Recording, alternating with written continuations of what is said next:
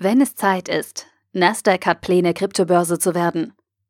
Ein Artikel vom BTC Echo verfasst von Philipp Horch. Die Pläne von Nasdaq, nun auch ins Bitcoin-Ökosystem einzusteigen, sind offenbar gefestigt. Momentan fehlt es lediglich noch an rechtlichen Grundlagen, so Edina Friedman in einem Interview. Eine Partnerschaft mit Gemini lässt zudem vermuten, dass man sich zunächst auch im technischen Bereich absichern will. Wie es aussieht, bekommen Binance, Bitstamp und Co. bald hochkarätige Konkurrenz aus dem traditionellen Finanzsystem. Denn wie Edina Friedman, CEO von Nasdaq, eröffnete, ziehe das US-amerikanische Unternehmen in Betracht, bald auch als Kryptobörse zu agieren. Momentan sei die rechtliche Lage jedoch noch nicht sicher genug. In einem Interview mit CNBC sagte Friedman am 25. April, Sicherlich überlegt sich Nasdaq mit der Zeit eine Kryptobörse zu werden, aber erst, wenn wir uns die Lage anschauen und uns denken, es ist Zeit, die Menschen sind für einen regulierten Markt bereit. Bis es soweit ist, macht sich das Börsenunternehmen schon einmal mit der neuen Umgebung vertraut. So verkündete Nasdaq am selben Tag, dass man eine Partnerschaft mit Gemini eingegangen sei. Die von den Winklevoss-Brüdern gegründete Kryptobörse wird bald die Sicherheitstechnologien von Nasdaq verwenden.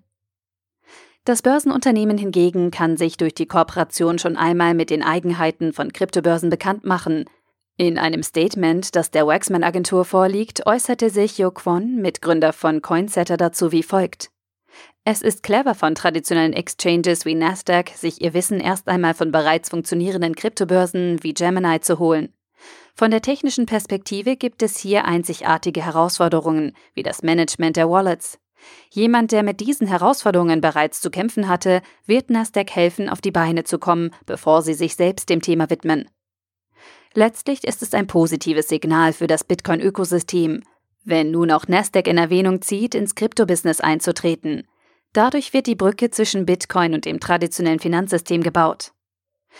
Das könnte eine große Sache werden, die Regulierung steht dem jedoch noch im Weg. Man muss ein Modell der Selbstregulierung finden.